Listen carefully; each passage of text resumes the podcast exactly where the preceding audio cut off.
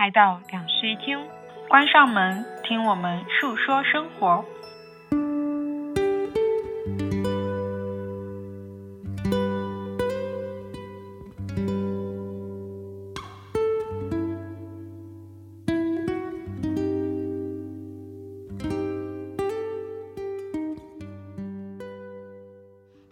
好，欢迎来到新一期的两室一厅，我是陈一日。我是 Sunny，我们现在正在威海旅行，这是我们的第三天。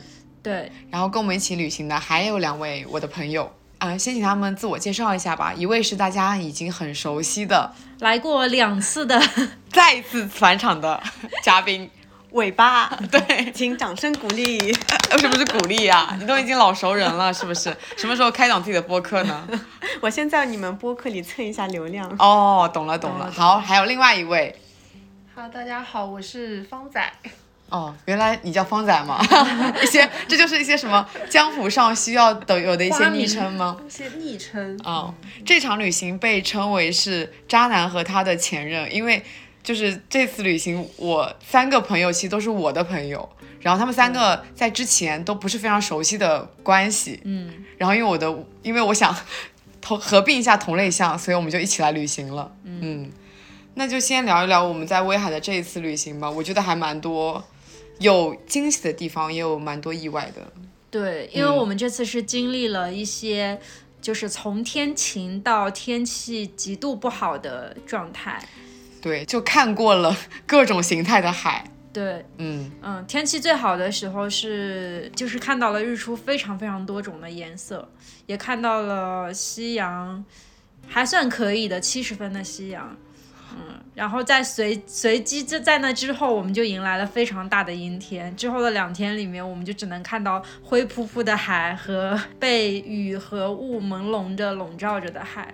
对，就是感觉心情还挺大起大落。虽然来之前就看天气预报有说、呃、会下雨会下雨，但是也还好，我觉得。至少因为一开始的时候看天气预报就看到那个，就说前面两天是什么多云啊或者阴天的天气，但其实我们有顺利的在前两天看到呃想象中的日落跟日出，我觉得用尾巴来说就是对，就是其实对我来说，这趟旅行已经满意了，因为我分别在第一天的下午看到了满意的日落，和第二天的凌晨看到了满意的日出，就是可以回上海了。一句话说，第二天早上可以回上海了后。面的旅行都可以直接快进快进，我们直接回上海的，对吧？我每天都问他们说什么时候可以回上海。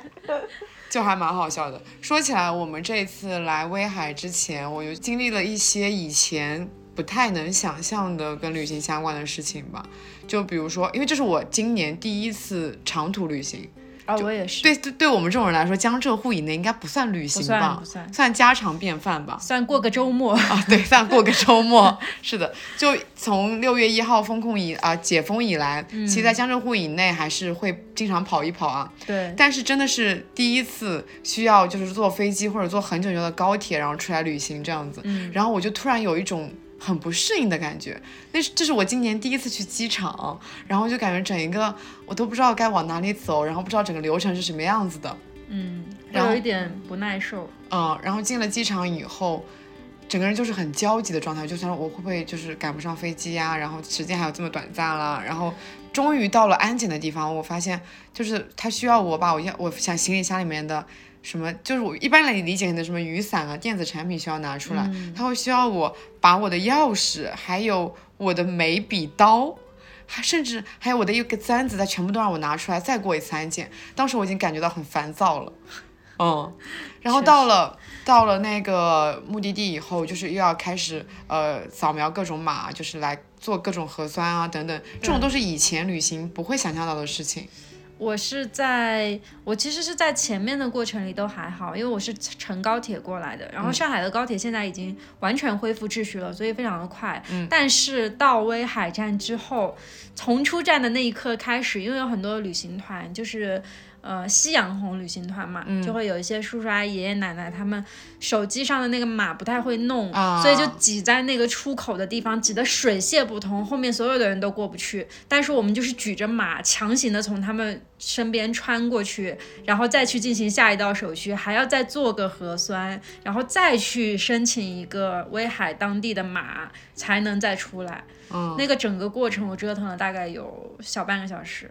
这让我想到了，就我不是前段日子在江浙沪疯狂跑嘛，然后我发现我去每一个城市，几乎都有一套流程。对，嗯，有些城市是我需要下载一个当地的 APP，然后来专门扫那个，他们叫门铃码，都不叫场所码，叫门铃码。苏州也是，嗯苏州叫苏州道，听说好像江苏是每个地方都有自己的一个对的对的对 APP。的，嗯，我记得到宁波是，就是你到那个，它会有各个通道，你就各个通道显示你要去不同的区，你就要去不同的区登记。啊啊，威海也是这样子的。哦嗯这样子对，然后就是它，而且宁波是你不管你有没有带核酸，你都是要在当地立刻出站做一个核酸证明的。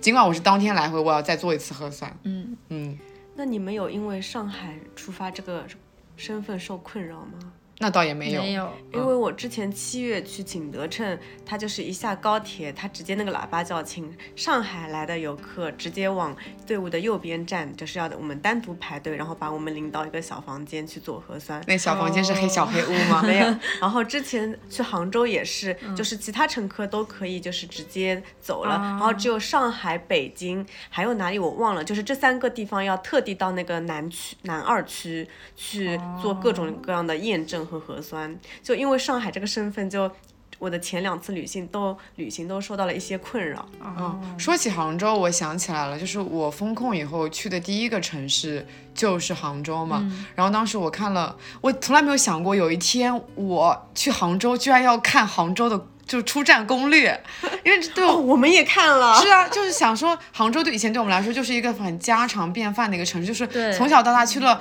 上百次应该有吧，就是难以想象我有一天要看 我在杭州应该怎么出站，然后我就咨询了各种成功去杭州的朋友，就跟我说，嗯，你第一要义，你知道一出站一出一下车就要立刻跑，所以我就是一下车立刻跑，我还拍了一个那个电梯的图给我朋友说，哇，你看我前面一个人都没有，我是第一个出站的，但是我发现我出站以后，我不知道去哪里。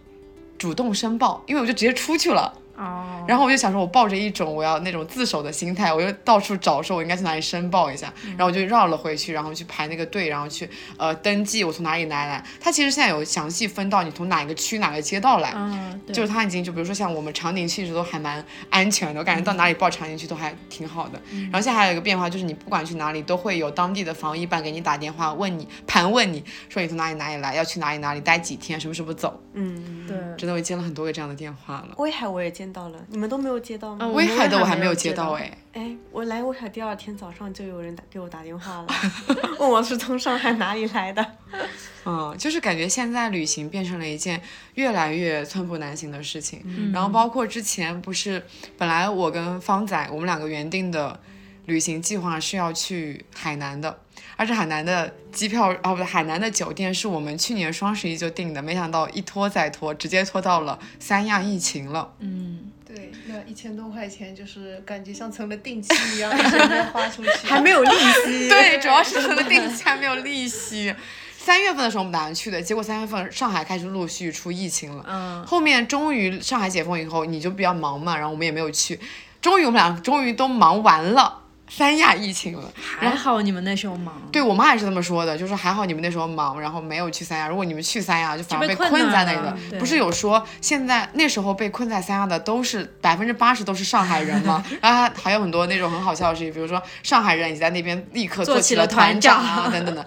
但是有看到很多的骂声，就在说嗯为什么疫情这么严重，你们还要跑来跑去啊等等。我看到这种话，我觉得还挺气愤的。对，为什么就是疫情这么严重，我们就我们就失去了我们旅行的权利了呢？嗯，嗯，也就是在这个讨论当中衍生了我们今天这一期的选题。对，嗯，就尽管生活非常的寸步难行，但我们依然觉得旅行是一件很必要的事情。对，嗯，我特别讨厌就是在新闻里面会说非必要不出行，非必要不返乡。嗯，那什么是必要的呢？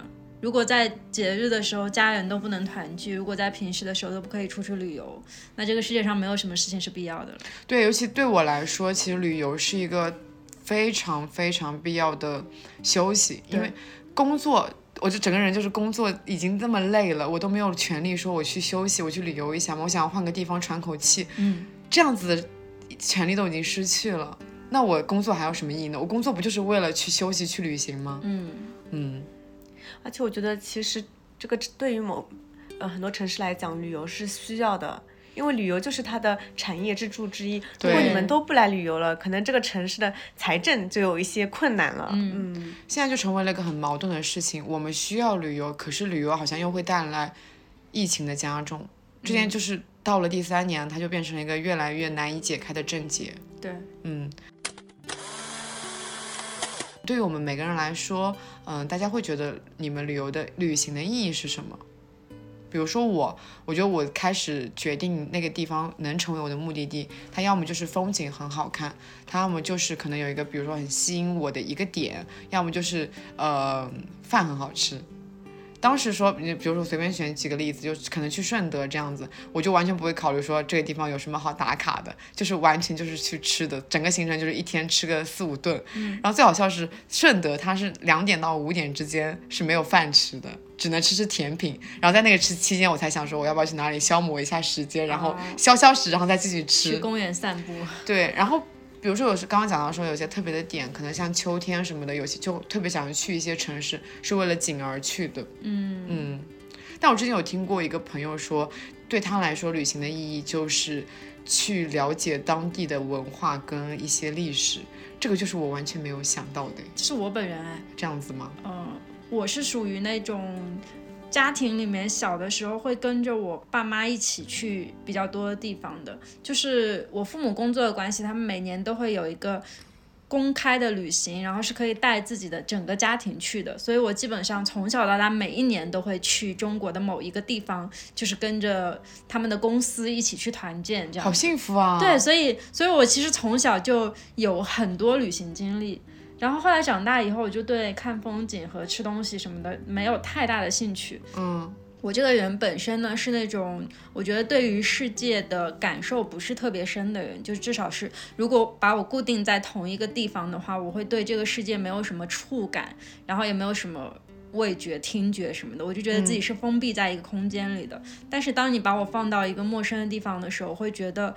好像我还能跟生活有一点新的连接，嗯。嗯，这个连接可能是与新的不同的人交流，也有可能是和我的朋友去和新的地方去进行连接，嗯，总之来说，它是对我一个生活感受的加强，然后就会让我觉得，嗯，我现在还在好好的活着，还在有意义的生活，嗯。嗯。当时我跟我那个朋友就提到旅行的意义的时候嘛，他给我提出了一个，因为他。他在试图反驳我的旅行的意义的观点，他就会说，如果你是追求美食的话，你不觉得上海什么都能吃到吗？然后我抱着完全不是这样的观想法，不是，对我就会觉得很多食物你都必须到亲临本地，然后你才能去品味它的一些真实的味道。因为食材的运输，还有一些就是路上的折损，都会造成跟当地不一样的味道啊。嗯嗯，吃东西的氛围也完全不一样。对。尽管说上海的确能吃到很多全国各地的美食，可是我依然会冲着那些美食，然后去那个地方吃一吃这样子。嗯嗯，那尾巴呢？我的话可能就是从一个日常跳脱到非日常的一个过程，嗯，就是因。一直过着一个一成不变的朝九晚五的生活，新鲜感是吗？对，但是你如果是旅游的话，完全就是另一套作息，会让你像又过了另外一种人生的感觉一样。嗯，我想到一件很好笑的事情，就是我们在做旅行攻略的时候，呃，拜托尾巴就是写了一下我们的那个行程嘛，然后他说了一下，其实这个我已经是比较呃。敷衍的敷衍版的了。如果说是按照我平时的习惯，我会标记到确定某个时间到某个时间段我们在哪里，某个时间段某个时间段我们在哪里。其实我原来的那版攻略呢是写的，比如说我们十二点到一点去吃韩餐，然后一点到一点呃两点的时候呢是比如在粤海公园，两点到两点半是打车前往。他吓到我们，所以把时间神预兆，我真的觉得有一点恐怖。对，因为我就就是完全不这样的人，因为我在旅行的时候，我想我已经在放松了，我就不希望我自己是有那个时间轴的，对，我就会希望我是一个自然醒的状态，睡醒了，然后想说肚子饿了就去吃饭，嗯然后想说现在天气不错，我们就去哪里。对。我就希望我整个是一个很轻松的状态，就不要让自己活在计划里。对，因为威海相对来说是一个比较行程轻松的嘛，但是有一些地方，比如说你去什么欧洲啊什么，或者去日本、韩国，因为你可能请了年假，一共就这么几天，但是你不得不想把很多的地方都逛完，所以你不得不一天就是打卡五六个地方，那这时候就是需要一个 schedule。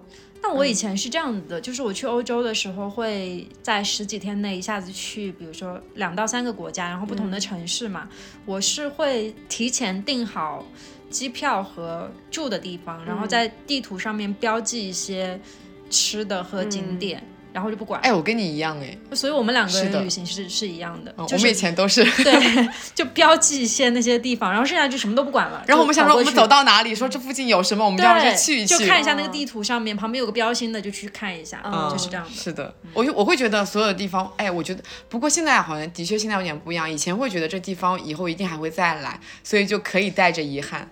可是现在因为疫情，的确出现了很多不一样的新想想法。嗯，那方仔呢？你觉得旅行的意义？嗯，其实我觉得旅行的意义对我来说，可能有分两个部分，就它中间有个变化的过程。嗯因为呃，其实就是就联系到我之前的一些可能求学经历嘛，就有在呃境外生活过的经历，在那个时候可能是我求学阶段的，在那个阶段的话，我会觉得可能旅行它就是生活啊，我会觉得嗯，学习生活如果在在学习生活里可能没有旅行这个部分的话，就会变得黯然失色，就可能呃去包不管去哪里求学也好，就是说呃你必须得有这个旅行的部分，才能让整一个求学的经历更加丰富多彩一点。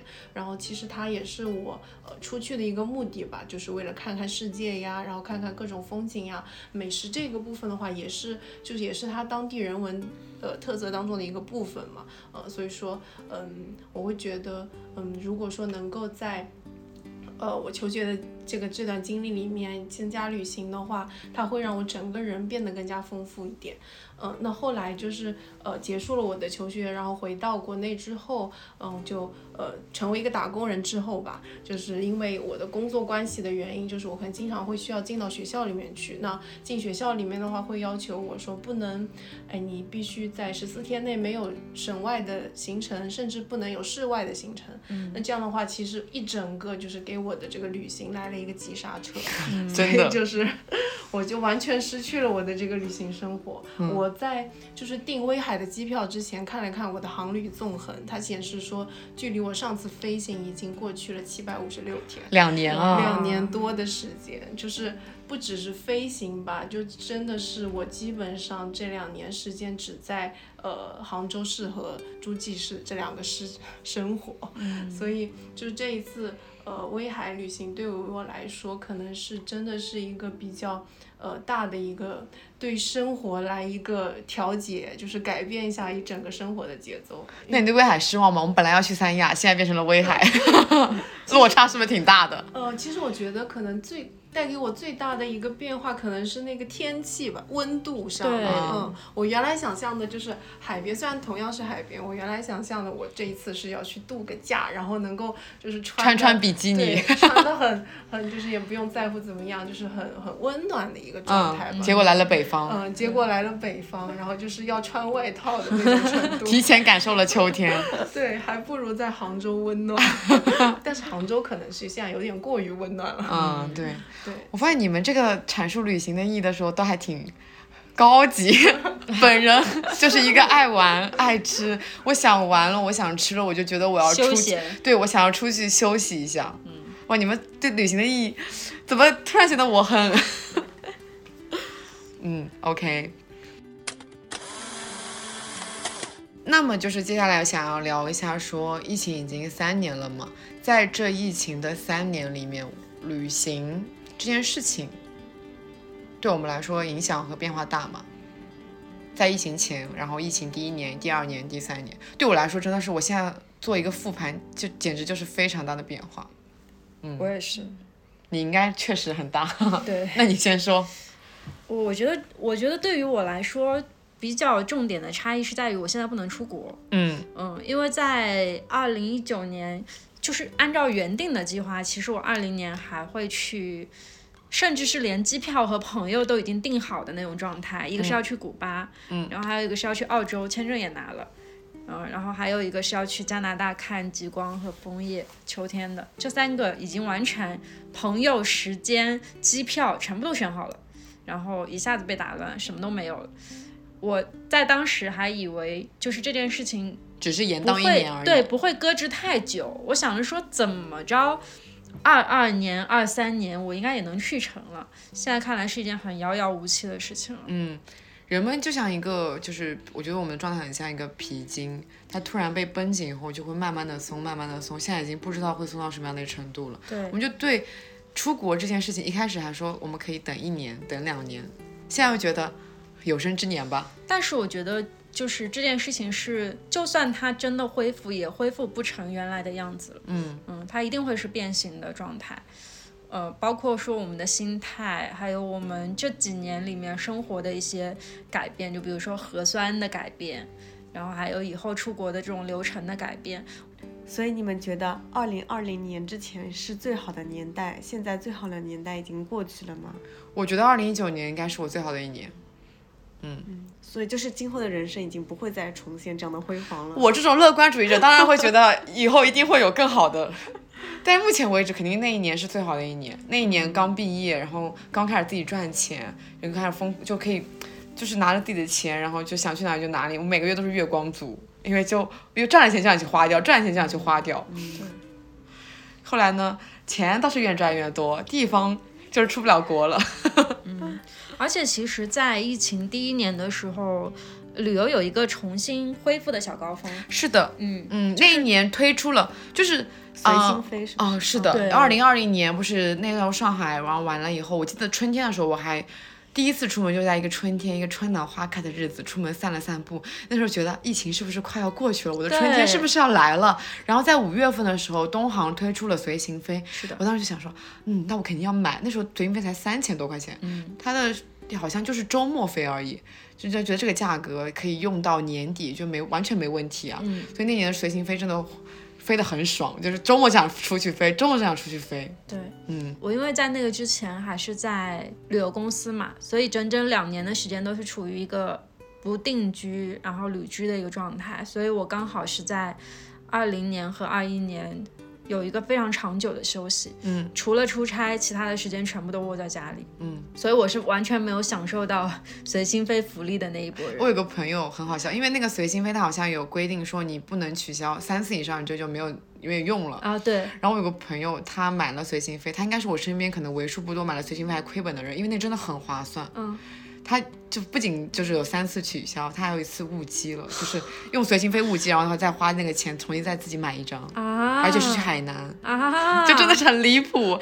那他误机的理由是什么吗？嗯在家里面做饭做着忘记了时间，啊，这是最离谱的误机的故事吧？那顿饭好贵啊，真的。然后他，我我就感觉我们同，因为我们当时是一起买的随心飞嘛，但我就他他仿佛都没有用过那个随心飞，但我就是疯狂每周都在飞。对我嗯感觉你那个时候就是每周能出去，一定在外面。是的，对，我那年去了哪儿，我都有点不记得了。反正飞了好多地方，什么就是一直往北京、青岛，还有哪儿？烟台、内蒙。那你就是周六早上飞，然后周日晚上再飞回来吗？呃，是的，但也有那一种，比如说我单程用了随行，我后面那一程就不用随行了，但也可以省很多钱，嗯。或者说直接出去一周，嗯，嗯，中间一周都是请假，你可以连着前一个周末跟后面一个周末，然后出去飞。哦，因为你那一年都是你的 gap year，不是那一年，不是的，那你是等于说周日回来假多还要上班的意思吗？第二天那一年我因为为出差很多，我甚至还用这个随行飞去出差，帮公司省了不少钱呢。嗯，对，因为我的出差永远都是呃礼拜一连到礼拜六，所以我礼拜六哦那次飞回来基本上都可以用随行飞。哦然后东航又是上海航班最多的，然后后面东航还推出了什么早晚飞，就是早上呃八点前和晚上八点后的航班。啊，嗯，就推出了各种随行飞。自从东航推出了随行飞以后，然后还有各种什么航空也都推行随行飞。嗯，但现在的随行飞好像就是今年不是不仅没有随行飞，甚至燃油费什么都加到很离谱的价格嘛？那一年只要花五十块钱你就能飞一次了。现在如果你有了随行飞，你还要再额外每一次燃油费都要用个两百块钱，两百八，两百。现在不是降价了吗？降到一百九了。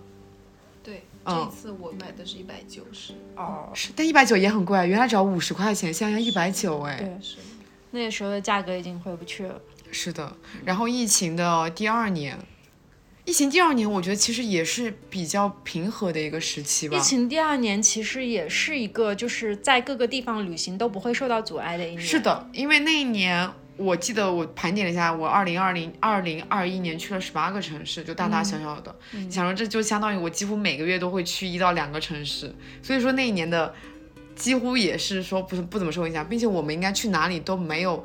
说我们强制需要带核酸的，那时候可能做核酸是一个需要花钱的事情。对，我们做核酸从一百二做到了八十，做到了四十，做到现在免费。嗯，嗯，那时候做一次核酸就你要去楼下排队，然后甚至你做了核酸以后，当地根本不查。啊。对我第一次个人自己付费做核酸，就是跟你一起出去那一趟，我们两个一百二十块钱做的核酸。嗯，是。那个城市要求必须降落有对核，酸。我们去黄山，然后，但是到了当地以后，他们还是会要求你再再做再一次做一次核酸的。对然后现在呢，不管你去哪里，你都必须带着你的四十八小时核酸，并且可能如果在当地待过超过三天，你就要进行一个三天两检。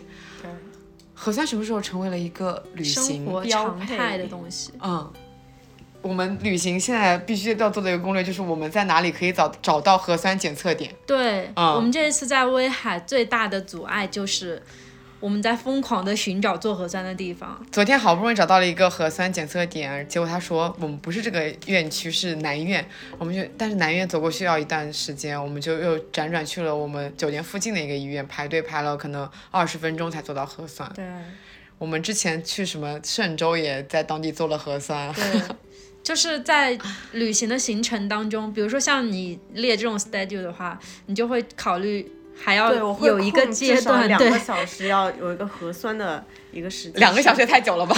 因为就是加上路程，对，还要去然后再回来这样子。嗯，我不知道你们现在上海有没有就是需要核酸的要求？如果你一直待在室内的话，要啊啊我们进所有的场所都需要七十八小时的核酸，七十二，啊，七十二小时的核酸三。天，嗯呃对必须三天做一次核酸。不过它现在有宽松一点，就原来它是采样时间，现在变成了出结果的时间。对，嗯，因为它中间肯定有几个小时的延后嘛，稍微好了一点。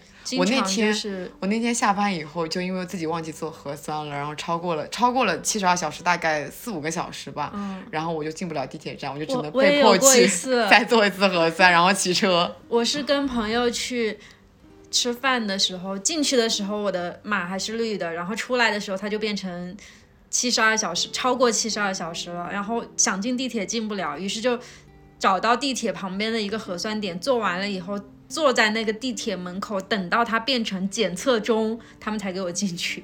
我其实有点不喜欢说我们每一次在谈播客的时候都在反复的提到核酸啊、疫情啊，可是我觉得这已经成为了一个避不开的东西。我们只要是在生活，我感觉这就是围绕在我们生活的事情。嗯，包括我们说今这这一次旅行是我们第一次出长途嘛，是因为我们过去经历了两个月的风控，然后风控之后，其实到很多地方也是有一些。就是你不敢去，你懂吗？对，你去的那个地方也有疫情，你要么去了，你可能就回不来了。在当时选择威海之前，我们的选择的理由是因为首先它没有疫情，我们能来；然后其次是它对上海没有限制，我们能来；第三就是它没那么热，我们能来。哦，第四是它有海，因啊对它有海去看海，是的，就是现在我盘点一下国内有海的城市，三亚首先排除了，然后呢，什么广西有疫情，然后广东跟福建我们又没有很想去，嗯，哦，本来想去福建的，福建有疫情了，福州跟厦门那时候，然后也不行，后来，哦，这两天不是阿那亚也爆出了就是音乐节什么的，啊，唉，反正就是我，当我们想终于想要去一次旅行的时候，就变成了真的是寸步难行，重重阻碍，各种筛选我们的目的地。对。嗯，我以前在没有疫情的时候，我对于旅行的期期许就是每次在出发之前，我会祈求说，希望这次在路上能遇到好玩的事情和不错的天气。现在的期许是，希望不要把我困在那里。希望能出火车站，希望能进飞机场。天呐，我们什么时候旅行就是这么卑微了？嗯，然后有我有经常我以前在播客里面提到说，跟我线上跟我一起旅行的朋友嘛，他今年都没有出过深圳。就到现在为止，就是包括近的地方，什么广州啊，什么都没有去过，就真的没有出过深圳，因为深圳不就是反复、反复、反复嘛。嗯。哎，就是一整个被困住的状态，所以我没有想到疫情到了第三年，旅行反而出变成了这样的一个事情。嗯，越来越艰难了。越来越像我们上一期播客讲的，越来越崩坏，越来越糟糕。因为去年我去了趟北京和去了趟云南，他只要求我测个体温，三十六度七就可以进去了。那时候没有什么就是四十八小时核酸这种。现在甚至我我没有，因为我今天还没有去过北京嘛，但我听到很多关于北京可能会弹窗的事情。对，然后还有什么就是可能弹就是正常，你什么事情都没有，但你的弹窗就可能会变变红，好像什么就就奇奇怪怪，然后你要打电话去解除啊，怎么样子的。对。是我有个朋友上上个礼拜，他特地去去北北影节看电影，刚看了两场就弹窗了，然后就再也没看过电影啊。那我有朋友就是因为就已经做好了所有的准备去北影节的准备，包括什么可能酒店啊，然后他要看的场次啊，结果因为他在福建嘛，然后突然疫情了，他就过不去。嗯，唉。然后我就发现，我们现在旅行还有一个变化是在于，我们以前可能会花很长的时间去做我们的攻略，比如说可能提前两三个月去订我们的机票、订我们的酒店、订我们的行程。可是现在你无法，因为你无法预测两三个月以后你去的那个地方你还能不能去。嗯。所以我们现在就是，比如说我们来威海，可能就是提前一个礼拜，什么订机票啦、订酒店啦、订行程了，因为你提前一个礼拜，至少能保证我们能来吧。对。其实这次算比较幸运了，我有经经历过，我朋友就是因为害怕疫情会影响他，他当时是想去那个福建的平潭，然后呃他是提前一天订的这个火车票以及酒店，结果第二天就疫情了，他还是把火车票和提前一天都已经这样子了，对，所以就是真的瞬息万变。谁能想到哪天会出病例呢？我们有因为就是说突然出病例，然后把那个什么行程取消的吗？被迫取消的吗？我还没有过。哦，那我们还都还蛮幸运的，也没有被困在那里，就还能在这里，在一个旅行的目的地里面一起录播客，就还蛮幸运的。对，就感觉，嗯，旅就是因为这一次，就这三年，对旅行这件事情，我觉得消极的变化肯定是比较大的，但有一些比较积极的变化，就是对旅行这件事情会变得更加的果敢跟当机立断。就是我现在就是我能旅行，我就一定要去旅行；我能出去，我就一定要去出去。对，而且现在会有一种就是说走就走那种冲动。以前说走就走可能只是一种说说而已，但现在真的只只能说走就走。对，嗯，算是一种在各种消极里面有一些积极的变化吧。嗯，包括前两年可能说什么推出的随行飞也是以前可能不敢想的事情，今年还挺期待说东航再推一个随行飞什么的。嗯，他好像后来就没有再推了，主要是。空难的问题啊，对对是的。那我们在整个几一些过程中，旅行还有什么变化吗？嗯，那我觉得现在旅行这件事情就是会变得比以前更有期待感一点。嗯嗯，因为我之前是一个旅行才是我的生活常态的人，嗯，然后到今年，特别这趟威海出发之前一天晚上，我有一点失眠，一直失眠到了凌晨两点多，就是怎么也睡不着。但是这个失眠。是那种很久以前的那种熟悉感，就是我小的时候第二天会去春游的那种熟悉感。我已经很多年没有出现过这种情绪了，就是因为第二天要出趟远门而产生兴奋感。以前都是哎随便，反正一直在路上，就这种感觉。但是现在就会有这种好期待啊，不知道会发生什么的新鲜感。哎，我觉得也有一点，就比如说你可能会降低期待，然后。以至于你在这趟旅程中，你会觉得获得更大的快乐了。啊，嗯，对。以前可能对旅行就是一个期待值很高，但凡有一点觉得我没有满足我整个旅行中我想要达到的东西，然后就会觉得我这趟旅行好像没有那么开心。可是现在觉得我能顺利的完成一次旅行，我就顺利的回到家，哪怕天天下雨，天天阴。那倒也不至于啊，就是会比较以一种积极的状态去面对旅行吧。对。嗯，人还是应该多出去走走的。人就是能在旅行中收获的东西是非常多的。嗯嗯，对，就包括像如果是疫情之前，因为可能像我们这种打工族，他的年假是有限的，所以你一有年假，你可能想着是往国外跑。对，但是因为疫情了，就是你的目光就只能对准国内。但其实也，我觉得是会让我对国内的很多旅游城市会，呃，更加有期，嗯、就是会你会了解一些哦，原来中国还有这么美的地方，还有、哦嗯，对，今年好像突然间很多冷门一些的城市都被挖掘出来了。这个问题我之前有跟黄瓜聊过，是因为就是大家肯定过，就是从旅游业从国外转到国内的时候，大家第一肯定是会先放在比较重头的、本身已经成熟的旅行城市，比如说像北京、上海、广州这种。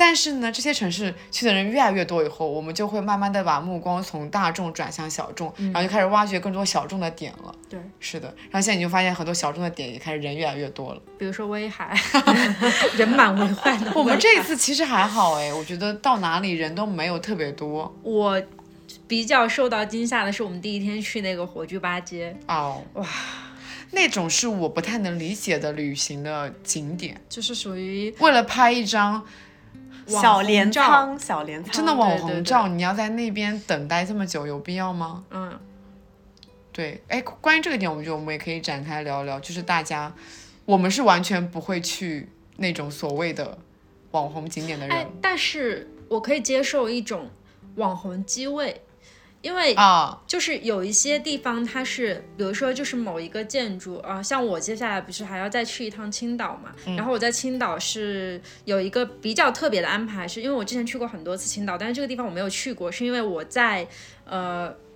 社交平台上面刷到了一个摄影师，他在一个老居民楼里拍到了青岛的那个教堂，然后那个构图非常的漂亮，那条好像也有就上万条点赞这样子，应该也有很多人过去打卡，我就决定说去他的那个机位也去拍一张照片，嗯，这种我是可以接受的，但是我不太能够那个重庆有非常多的网红机位，对对对对我也去对打卡过，什么白象居拍那个真的那个缆车对对对对，就是这个，嗯，的确，那些机位就是他们提前帮你探好路，你可以在那个机位拍到更漂亮的照片。对这种我也能接受。但是就是网红景点什么的，我就觉得啊不太行。我觉得我们不能接受的是人造的网红景点，对，感觉那个火炬八街，它就是为了让你拍照去建了一个这样子的东西。对，不是，它应该是本身就存在的。但是被带火了，对，嗯它可能本身挺平平无奇的。嗯然后在那边又衍生出了，比如说咖啡店，然后这各种什么样的店，它就慢慢的又变得更商业化了。说起来，网红这个词也蛮奇妙的。前两年这“网红”这个词就是感觉是你加上就很受欢迎，但这两年“网红”这个词加上就会别的，你自然而然就会带一种厌弃的感觉，就是哦，这是网红，那我就要避开，这样子是吧？对，说到这个，我想到了，说我还有那种影迷朋友啊，他们的旅行的意义啊，就是去各地打卡那种电影的拍摄地。我觉得这其实还蛮有意思的。这我以前也提到过，嗯我是打卡了周杰伦 MV 和哈利波特还有权力的游戏这几个里面几乎所有我能够去到的地方你。这比较大，对不对？我跟你讲，我那个朋友是，呃，但凡说这个地方有拍摄点，他就会去打卡，哦因为他是那种全影迷，就是什么电影都看的那种，然后就会提前说这个地方有什么什么电影拍摄过，他就会去那个地方拍一模一样的剧照。因为当时我们在泉州，我说泉州这个地方。你有什么好那种非常出名的电影啊，没有，那是湛江，嗯，然后是湛江，对，那是湛江。然后他当时说，因为他跟我们吃饭吃到一半，他说他要去打卡电影完，所以他整个下午自己去玩了。他说好像是盛夏那个盛夏未来吴磊那个是吗？啊、哦在那边取了两个地方，然后他就去打卡一晚的照片。后来我在他朋友圈看到了，就是还挺奇妙的。嗯，其实这两年我发现，刚刚不是讲到说很越来越多从大众的景点转向小众景点嘛，然后你就发现小红书它的推荐逻辑，前两年的时候是。因为我们不能出国嘛，他就会跟你讲说这是什么什么小镰仓，这是什么什么小冰岛啊，怎么怎么样，就经常能看到这种帖子。一开始还觉得哇很新鲜，然后然后后面就发现很多是欺骗，主要是很多是欺骗，的。很多照片，对，我觉得我能我们能接受的是那种你这种景的确是这样子，你只到找到了一个更好看的角度而已。对，我们不能接受的是这个景本身非常的荒芜，但是你通过各种滤镜叠加，然后加构图，对，然后让它变得完全不一样了，这种是我没有办法接受的。然后这两年，那个我发现小红书的风向逐渐转为了，这不是冰岛，这是哪里哪里，这不是镰仓，这是哪里哪里，你就要开始就变一个句式，但其实是一样的语，是一样的话术，先抑后扬，先否定，然后再肯定。对，就是感觉需要一些噱头才能让大家更加的注意吧。的确，我能我承认这种话术会让我更加的有吸引力吧。嗯，那我们可以再聊一下，说我们在旅行中有哪些一定不会去干的事情，比如说我一定不会去吃那种。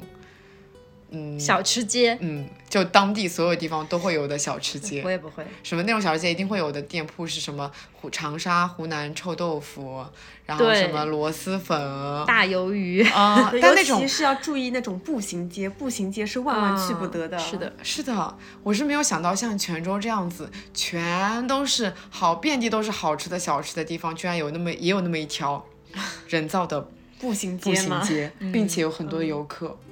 我在思考那些游客在一个你都到了当地了，你为什么还要去吃湖南臭豆腐呢？他们到底在想什么呢？其实也挺正常的。如果就是呃，你没有那么。善于使用搜索工具的话，你能够看到的攻略就是一些最古早的攻略。哦，那么他就会推荐你说这个城市有一条什么样的步行街，在十几年前的时候，或许那个步行街真的就是那个城市的风貌。但是经过大批游客的洗礼之后，它逐渐就变成了一个商业的步行街。对我，我们现在会尽量避开说很商业的一些地方。对，因为苏州的观前街就是这样的。观前街。观，啊，没关系，我都叫它观前街。他在十几年前，就是我小的时候，去观前街看的，就是那种带着苏州风貌的，然后有苏州各种小吃的，非常苏州的一条街。不知道为什么后来就慢慢的变味了，变到本地人都不会再去了。对，就包括其实南京路步行街也是，像在我们小时候是条非常时尚，全上海滩最时尚的街。现在就是那种去的都是外地人，真的。上海人从来没有上过东方明珠塔，是不是？是的，是的，去的都是外地人，去的要被开除户籍的。我跟你讲，太好笑了，确实会去打卡景点的，的确就是慕名而来的游客，本地人反而不会去干那些事情。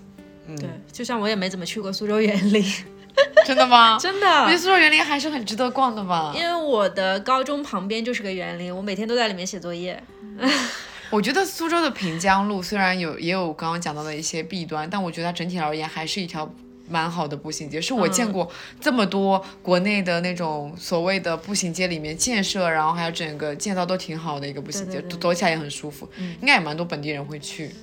很少，对很少吗？只能说很少，我都是。有外地朋友来，我才会带他去。我觉得本地人之所以不会去这些景点，是因为你会抱这种要去我随时可以去啊的这种心态。对对对对，是的。就万一哪天东方明珠要被拆了，我觉得我会去。哎，对，我也是。干嘛诅咒人家东方明珠被拆了？就跟你解释一下为什么本地人不去东方明珠。假设东方明珠有一天被拆的话，可能就是所有人都会去，因为永远排不上队。我跟你讲，嗯嗯。我还去爬过金茂呢，爬楼有一个活动，当年。哦。哎，那我想到了，我有朋友就是会在旅游各个地方，呃，爬楼，就是拍那种全市，就是对高机位的俯瞰楼的那种场景。嗯。嗯。但是这种风格的照片我不太喜欢，所以我就没有做过这种事情。嗯嗯。那我有一个旅行的嗯习惯，就是我可能到了一个城市，我会看到那个转向镜，我会去跟转向镜合照。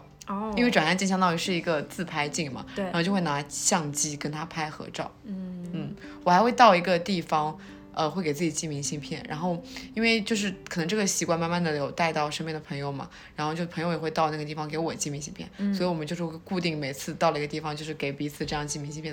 所以我现在就我会担心当地买不到明信片跟邮票，我就会自己旅行的时候带明信片跟邮票出来。嗯嗯。哦，我有一个自己一个人旅行时候的习惯，我会在特定的某一天找一个天气还不错的时间段，坐在一个地方纯发呆，发一到两个小时，就是也不看手机，也不干嘛，就坐在那里看着。那你都去哪里发过呆？各种地方能够想象的，什么海边、雪山、草原，什么都有。哦，嗯，也蛮浪漫的。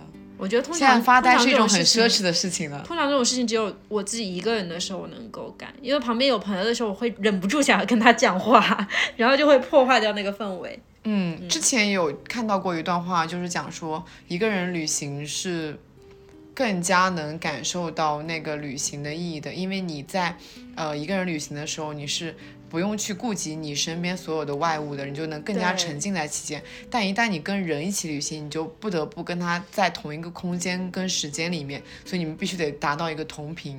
哦，而且我一个人旅行的时候很少打车，哦，我基本上会选择公共交通，就甚至是用那甚至是那种很就是比较复杂，可能要等二三十分钟的公交车，我都是愿意等的。我是这样的人。但是确实，如果说旅行，我好像很少会体验当地的公共交通。我真的很喜欢坐各个地方的公交车，嗯，就对因为这相比地铁还要你会觉得你是这个城市的一部分。对对对对对，可是我现在连上海都很少坐公交车了，我都在坐，因为地铁太方便的城市，你就很少去坐公交车。是嗯，尤其像上海，我就几乎没有怎么坐公交车，要么就是骑车，就短的就是骑车，然后如果时间比较长，就会直接选择坐地铁，是吧？但是坐地铁有个弊端是你没有办法看到上面的事。对，所以我相比地铁去陌生啊城市更喜欢坐公交车。我有在什么城市坐过公交车？在重庆可以，重庆是轻轨，它是在上面的。嗯，对，你在上面也能看到。想到重庆，它那个它的各个的站点哦，还是打那种打卡，就是拍摄点，像什么牛牛牛角坨啊还是什么，是不是叫牛角？反正就是你会通过坐轻轨到一站一站一站，然后刚好那一站一站就是各种打卡点。我当年去重庆的时候还打卡了《少年的你》呢，啊，我也去了 就是各种就是那个拐角，他们走上去的那个阶梯，我都去了。啊、是的，那 重庆的轻轨就会比较慢一点，也还蛮快的吧？差不多，我感觉可能没有地铁那么快，但是差不多。嗯，嗯，但它风景确实会更好一点，你就感觉自己穿梭在山与山之间。对，嗯，重庆真的是一座我很喜欢的城市，除开它天气确实也不怎么好以外，嗯，它的路也不是很好走吧？应该。啊重庆很难打车。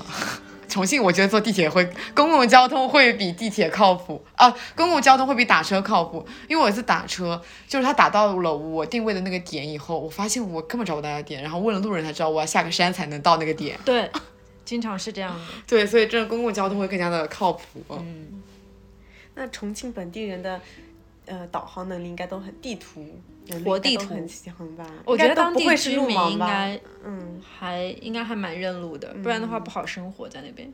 是的，像像我这种比较的路痴的人就不太擅长在座各位没有没有能认路的吧？啊，这倒是。哎，我我是那种，因为就不算旅行吧，就是有时候经常会自己一个人走在外面，嗯，然后就走着走着，就是因为不怎么看地图嘛，走着走着就发现我走过了，然后再绕回来的时候发现我找不到路，我经常有这种情况。我也是，但一个人的时候就特别，就你你无所谓的。无所谓的，就你嗯迷路也没关系，你不急着去哪里的时候，你就是觉得漫步啊，没有目的地啊，就都还行，就随便走走。因为不耽误别人的时间，就不会有任何心理压力。是的，嗯。好，那我们这一期节目的话，就是最后可能再聊一聊对未来。未来我们还想说旅行这件事情有什么期待吗？因为我们也不要谈太远的未来吧，就今年吧。今年我们还能有一些别的旅行吗？因为其实我们现在这个标题，我觉得面向大家还是有两两类人的。有一类人其实还是不太赞同旅行这件事情的。嗯嗯，因为我身边确实是有朋友会奉劝我说。既然现在的情况是这样，你不如好好的把自己沉在一个地方。我爸妈就是啊，对我有我爸有朋友妈说哎，就是我知道我不能去三亚以后，非常的开心。然后刚说完了，威海说，哎呀，都不能去三亚了，怎么还要来威海啊？你就不能不出去旅游的？嗯，嗯，然后啊因为我不是经常，我自从解封以后，嗯，我几乎每个周末都不在上海，真的是每个周末都不在上海。嗯，对，就是感觉我需要疯狂的往外跑，来弥补我前两个月没有办法往外跑。嗯，但是我们这一这边今天在座的各位都是，尽管寸步难行，但是我们还需要旅行的。嗯，是的，嗯，我感觉就是，我觉得我这两年一直没有旅行，带给我最大的一个感受就是，我好像没有新鲜的东西在输入我自己的内部了。就是嗯我原来在上学的时候，就算可能，呃，会有一些就是学业上的困难啊，或者生活方面的一些什么麻烦、烦恼的事情。但是好像只要去旅行一两天，你就会觉得啊，好像满血复活了。然后你又接收到了一些新的东西，你就了解了更多的一些地方，这样的这样的一种感觉。但是这两年的话一直没有出去，然后包括我现在可能需要写课呀什么的，我感觉我用来用去的素材还是在 前两年。我感觉我能带给学生的东西好像一直都没有增加，就是有些东西虽然可以看书，但是可能还是有需要亲身经历，就是呃读万卷书，行万里路，可能也是比较重要的这个部分。对，我会觉得，就比如说我们设定了说我们哪天要去旅行了，然后在那一天到来之前，你就会觉得我都可以忍耐这个工作上的糟心事情，嗯对对只要那一天来到来，我都在那之前我都可以忍耐。是的。嗯，我最近一两年更大部分的输入都来自于读书，包括新鲜感也是。但是我觉得其实读书还是一个相对来说比较枯燥的东西，它没有办法完全的满足我们的放松需求。嗯嗯，所以就是你想说前两年那个很流行的一句话叫做“世界那么大，我想去看看”。这句话虽然已经被慵懒了，可是我还是觉得那时候就那个去看看的人真的好幸福。对，前两年看了太多的东西，然后这两年就会你有不停的东西可以去回味。嗯，嗯，我现在就是觉得我二零一九年那一年是支撑我后面可能五到十年的精神支柱。是的，在那以后我就没有怎么拍拍过胶卷了。我觉得大部分人哦，我也是，胶片机在布拉格一行之后直接尘封了，至今没有再打开过。是的，因为前两天突然翻到了自己在日本拍的卷嘛，嗯，有一点想哭，就是很普通的风景，就是在路上，可是想到那是最后一次出国，对，哇，又是这种胶卷拍的，就觉得，哎，后面就真的没有怎么再用胶卷，然后我的胶卷也越来越胶卷越来越贵哈，然后我的买的胶卷也都在逐渐的过期，哎，所以就是最后来聊一点比较就是期待我刚刚提到的，说尽管说大家也不知道能不能成型，可是大家就是现在有什么说对未来的旅行的期望、期望跟计划吗？我可能就是还是希望今年年底之前能去一趟泉州。啊，我的精神故乡。对，因为本来其实我是计划三月去的，然后后来的事情大家也都知道了。对，那时候他还问我要了那个泉州的攻略。那不如我们再合并同类项一下，十一月他不是去过了吗？他去过，但是我要求他再带我去一次。哦，你是可以再去一次，对不对？哎，又回家了，回家了。可以，可以，可以，可以，没问题，没问题。那可能到时候要再加一个人，因为还有我另外一个朋友。啊，那我们也还有一个朋友也。哦，就是一个人和他的五个前女友，是不是？对我，但我的确是那种喜欢把我的朋友凑在我们一起，然后一起去旅游的那种人，呃主要合并一下同类项这样。那你呢？就是可能会寻找一些新的生活方式吧。既然说我没有办法确定这个城市会不会困住我，那我就可以把自己稍微长时间的留在留一点在这个城市，做好就算是他困住我，我也能开开心心在那生活一阵子的准备。对我也是这么想的。对啊，哎，我是那种哦，比如说我一年可能年假那么几天，我是愿意花事假然后去旅游的人。啊，我也是，我去年就是请了事假去玩，宁愿扣钱也要出去。但请事假的时候觉得蛮爽的，然后看到自己的工资单少了那几百块钱，才意识到自己的日薪 对 被扣掉了，就心痛，就是心痛在旅游之后，那觉得也 OK，反正都已经花出去了。嗯，那你呢？还还是想去三亚。冬天嘛，冬天三亚见。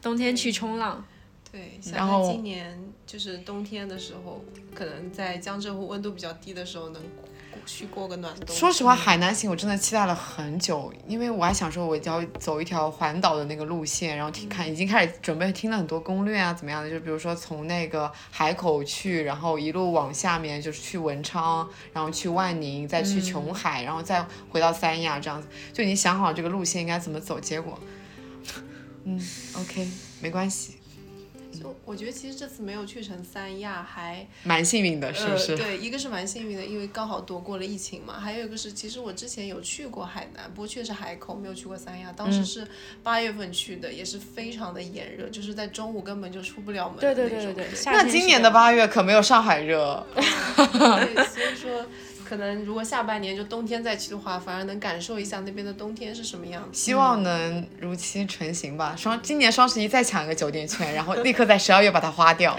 是不是？可以的，也是一个办法。嗯，那我今年比较期待的旅行是我想要去一趟景德镇，狠狠的买一次盘子。对，而且景德镇现在不是正好有艺术节嘛，然后就想说在艺术节期间可能去一次景德镇，希望我们。的旅行都能顺利的成行，然后大家也可以在评论区留下你们的一些旅行的计划跟愿望，然后我们就把这一条当成一个旅行的锦鲤，所有在下面留言的人都可以顺利的成行。对，嗯，然后等到成型之后还可以回过来打卡。对，然后我们这一期就会福气越攒越高，越攒越高，成为一个呃旅游的风景，就旅游前的一个风景宝地，就是对风水宝地，大家旅游前都在这边许许先来拜愿，拜。对，然后最后都回来还愿，记得来还愿哦。嗯，好，那我们这一期就聊到这儿吧。嗯，下我们下期再见，拜拜。欢迎在小宇宙、喜马拉雅、汽水、网易云、苹果 Podcast 订阅两室一厅。如果你喜欢这期节目，可以在评论区与我们互动。感谢收听，晚安。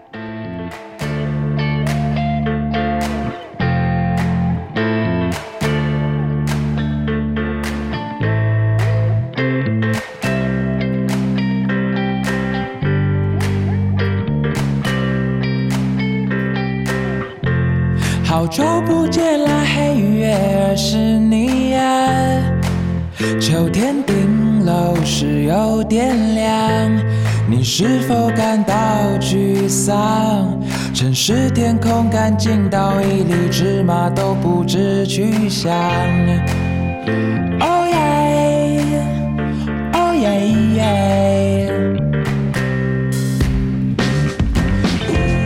你可以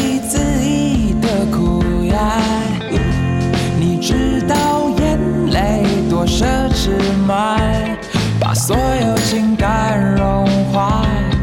我羡慕你拥有这种享受软弱的能力呀。哦耶，哦耶耶。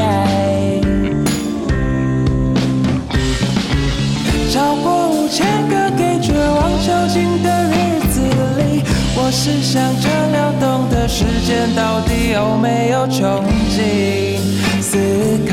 让我获得自身为快乐的平静，但我仍不懂该如何请教你什么是自由的意义。